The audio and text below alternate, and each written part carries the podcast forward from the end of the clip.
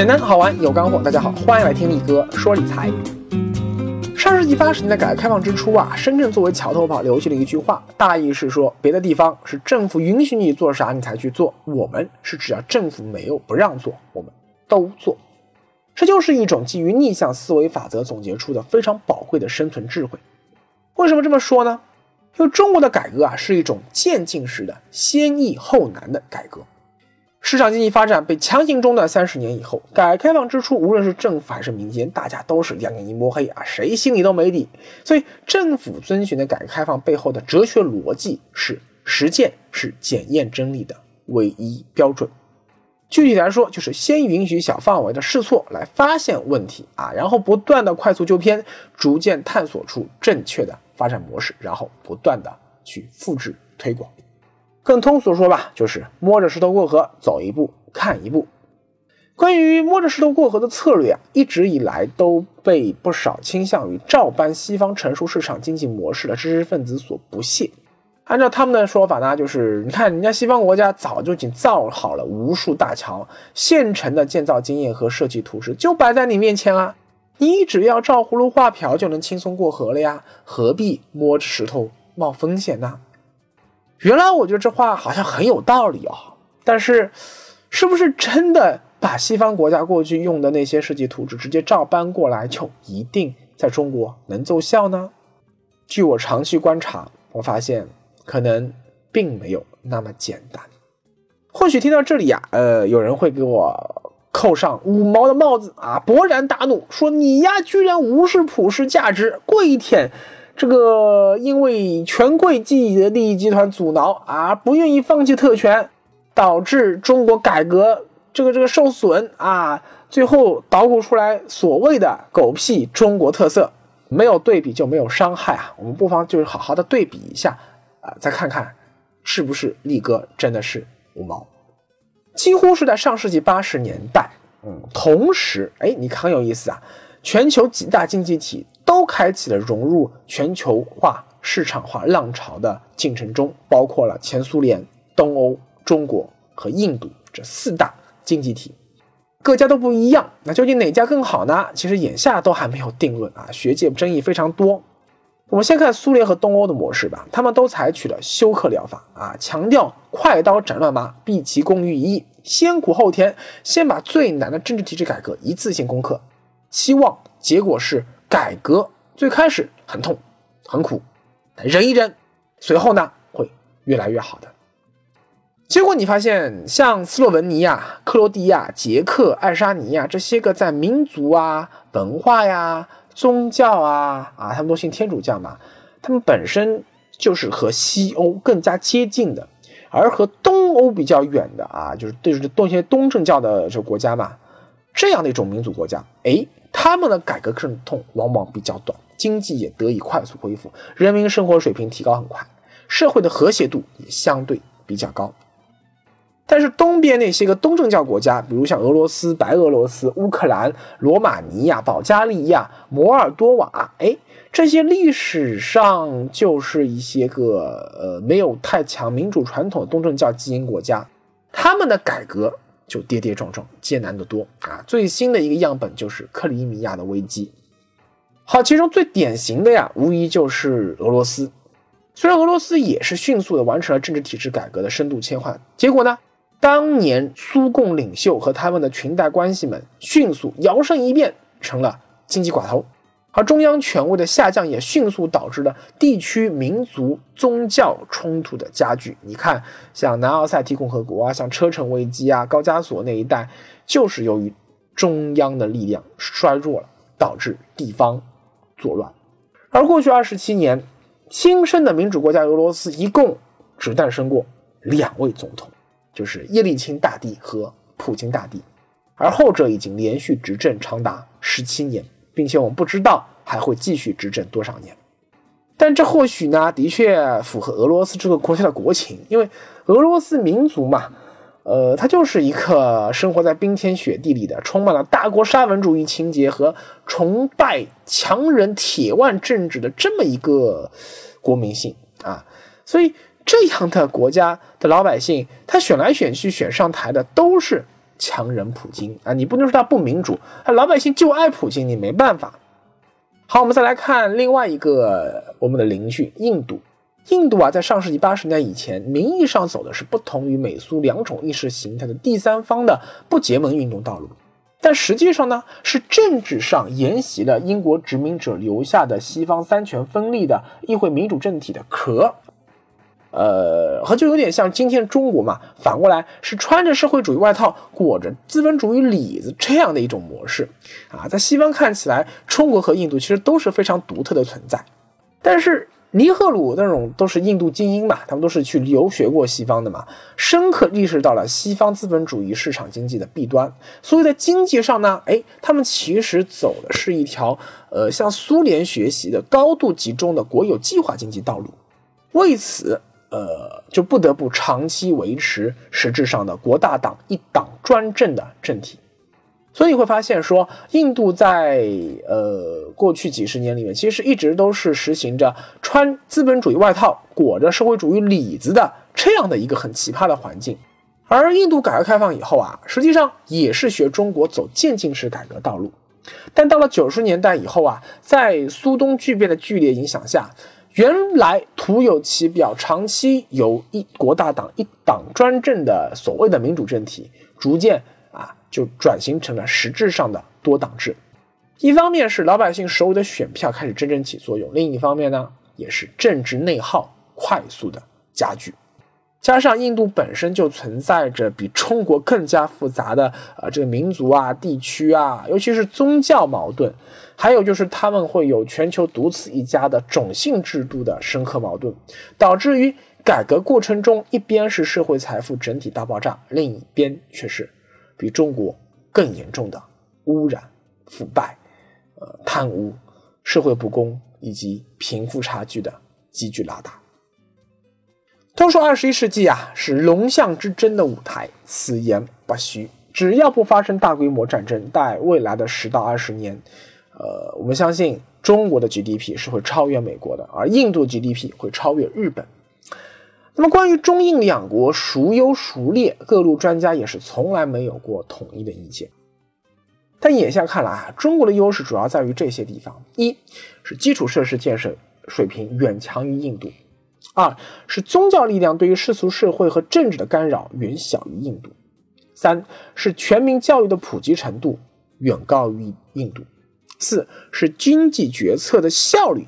高于印度，五是社会呃政府对社会的把控度比印度高，而印度的优势也有五点，首先。是人口红利远远大于中国啊，这条最关键，因为中国今天已经处于刘易斯拐点的另一侧，人口红利已经消失了。二是语言优势远远大于中国啊，这个也是很大的优势，因为绝大部分印度人都会讲英语，导致印度融入全球化的成本大大低于中国。三是人民整体心态远比中国要平和啊，社会道德滑坡程度远不如中国那么厉害。四是，印度的政治民主自由程度高于中国。五是，印度 GDP 中消费占到了超过三分之二的比重，这个比例远远高于中国。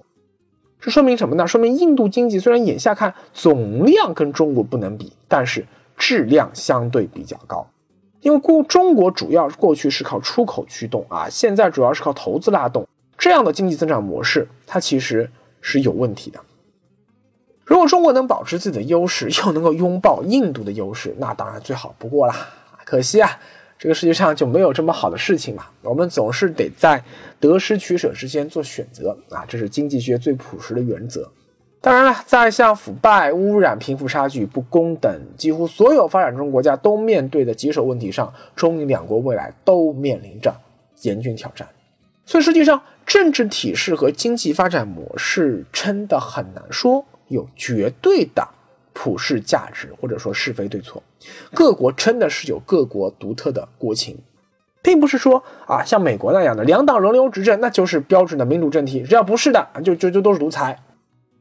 实际上，今天的西方啊，所承认的所有民主国家中，只有美、英、澳、加这几个英联邦国家才玩这一套两党制轮流坐庄。啊，要不就是呃价值观偏左一点的第一大党啊，呃这个这个民主党、社会党、工党啊去去执政；要么呢就是价值观偏右的第一大党，呃就像共和党、自由党、保守党去执政。绝大多数欧洲国家啊，包括了像日韩啊、东南亚啊，啊，甚至是欧美、拉美、呃、非洲的各种各样国家，他们玩的其实都是多党制啊。所以说，美国式的两党制民主，还不如说是叫做英美特色资本主义民主制度更准确。而在多党制国家中啊，其实也是各种各样都有啊，像伊朗、日本过去长期就是自民党一党专政，而新加坡呢？直到今天还是人民行动党一党专政，但这两个国家都是美国非常认可的民主阵营的盟友以及美国的军事同盟国。二零一五年，新加坡人均 GDP 甚至比美国还要高。哎，请问你怎么解释？但是同样是在东南亚，他们都是民主国家呀，菲律宾、印尼、柬埔寨，美国都说你是民主国家。但是这些国家的腐败程度比美国眼里不民主的中国还要严重多。中国的腐败啊是典型的自下而上式的，顶层腐败最厉害，越到基层公务员，呃，权力寻租的空间其实就越小啊，越接近于没有什么油水可刮的普通老百姓。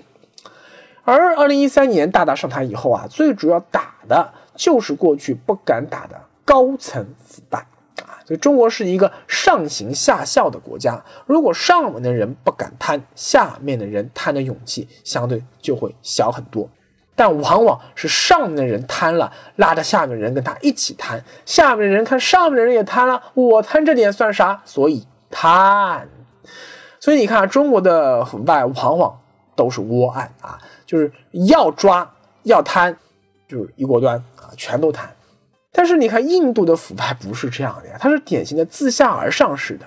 因为印度社会的割裂程度和阶层板结程度比中国更严重。顶层政治精英有理想、有抱负、有知识、有信仰啊，相比没有中国高官那么的贪。但是底层官员那种贪婪，那就是糜烂状的呀，越到基层，越到个人，这个腐败就越严重。但是你再看一下，像像菲律宾这种国家的腐败，那这真的要是自上而下又自下而上，从顶层的总总统啊，像之前的阿罗约啊、阿基诺三世啊，这一路贪下来，众所周知贪啊啊，一直到最基层也贪啊。经常去东南亚旅游的小伙伴，可能在过海关的时候会遇到过海关人员明目张胆用中文说小费来勒索你，不愿意给，有时候还会刁难你，不给你放行。而警察当街勒索，那就更常见了。但是你看，今天中国的海关或者大街上，你能想象的出来这种令人感到绝望的、弥漫在社会每个角落的腐败气味吗？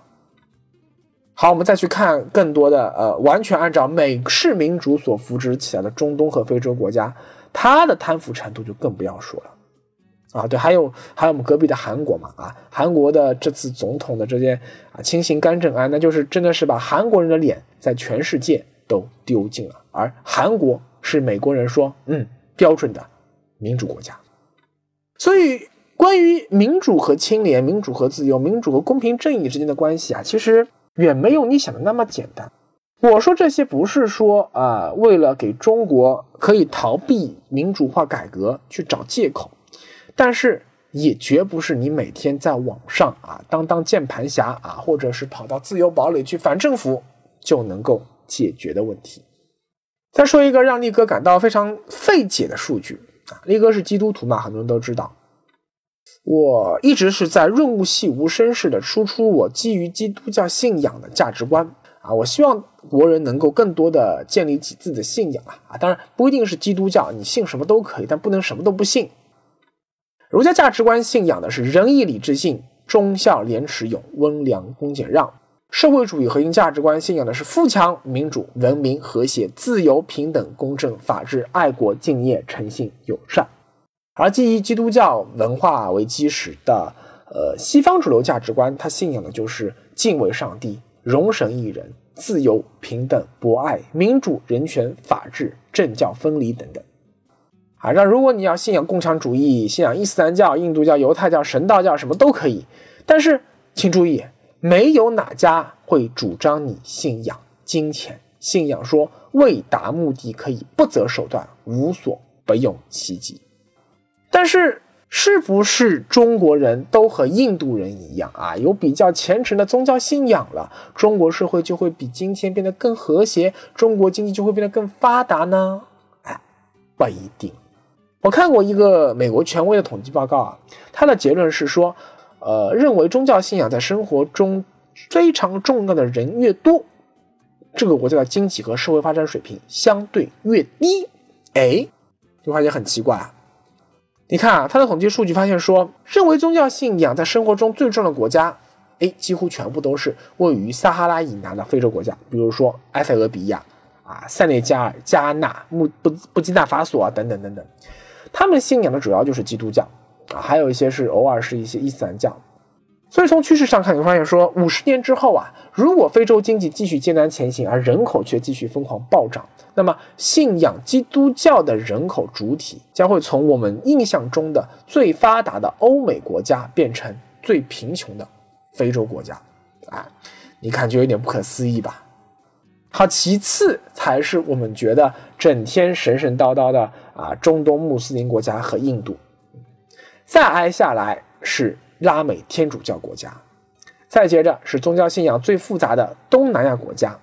然后是经济发展呃都比较发达的欧洲国家啊，最低的是日本、韩国、新加坡这些个亚洲强国啊，主要是受儒家文化影响的，所以大体上看。身为宗教很重要的人数占比和经济发展水平的确是成反比的。按照这个逻辑，是不是说国民都是无神论者的国家，社会发展水平就应该是最高的呢？哎，这不就是马克思的观点吗？所以说，共产主义的理论是正确的喽。哎，但这其中呢有两个奇葩，一是中国，在中国认为宗教很重要的人数只占百分之三。比排名倒数第二的日本还要低很多很多，日本还将近百分之十呢。二是美国，认为宗教信仰很重的人数居然高达百分之五十啊，这样的排名仅次于中东和印度，比拉美国家包括欧洲国家都还要高。而这两个国家是全球的老大和老二，请问怎么解释？所以，当你对这个世界了解越多啊，就会越越发现说，这个世界其实比你想象的更复杂。抱怨你眼下生活的不如意，谁都会；抱怨你所生活的国家有这样那样的问题，谁都会。啊，别说你生活在天朝，你生活在美国，底层老百姓其实也跟我们一样，整天没事就吐槽政府腐败、社会不公、贫富差距大、富人缺德、穷人可怜、人心不古、道德败坏，哪怕。是在今天被认为最像社会主义国家的瑞典、挪威、丹麦这些北欧国家，也还是有一些个自律性差啊、不爱学习、生活一片混乱的底层年轻屌丝，整天 fuck 这个 fuck 那个 fuck 政府 fuck 你妹啊，抽大麻乱搞男女关系。这不管是哪个国家、什么时代，社会中总是有一些弱者，把自己生活的不如意完全归结到外界因素，却从来。不找内因，所以这些人永远都只能是弱者。今天内哥东拉西扯这么多啊，其实就想说明两点：一是思维方式，这个世界从来都不是你想象中那样完美无缺的。但是呢，抱怨和破坏不解决任何问题，只会让你的生活和你眼中的世界更糟糕。所以，努力摆脱自己的利益局限，不再简简单单的让屁股决定你的脑袋。对自己有利的事就支持，不利的事就反对，和自己看起来没啥关系的事情就漠不关心、高高挂起。这样局促狭隘的视野和格局，很难让你成为一名受人尊敬的人。或许你可能根本不 care 自己，呃，受不受人尊敬。好，那么我就说更直白一点吧。你这种屌丝的思维模式会让你看不清这个世界的真面目，你永远都是瞎子摸象，还自以为真理在握，这会阻碍你成为富人。二是投资眼光，在经济体制改革的道路上啊，你看中国和印度其实都选择了渐进式改革道路，但是在政治体制改革的道道路上，印度因为它承接了英国殖民者的政治遗产，所以它就早早的走在中国的前面。但是，双方各自都有基于各自国情的优势和劣势。从体量上看啊，在今天中国、印度两国的人口仅仅差了呃不到一亿，而且差距还在迅速缩小的情况下，中国 GDP 总量是印度的五倍，人均 GDP 也超过印度四倍。未来二十年内，印度要赶上中国，啊，像孟买说要赶超上海，我觉得几乎是不可能的。但是呢，过去两年印度的 GDP 增速都超过了中国。与中国今天的经济体量看，未来 GDP 的增速持续下滑是必然的，而印度 GDP 持续保持在百分之七甚至百分之十以上的可能性都还很大。所以，未来二十年，印度经济增长对全球经济增长拉动的作用会逐渐超越中国。作为一个聪明的投资者，他不会为了说啊是中国模式好还是印度模式好，就在网上跟别人争得面红耳赤。但全球化就只有这两个，呃，拥有十亿级的国内市场的超级大国。既然如此，那么不妨就继续在赌中国的明天更美好的同时，分一部分筹码压住印度，赌印度的明天可能比中国更美好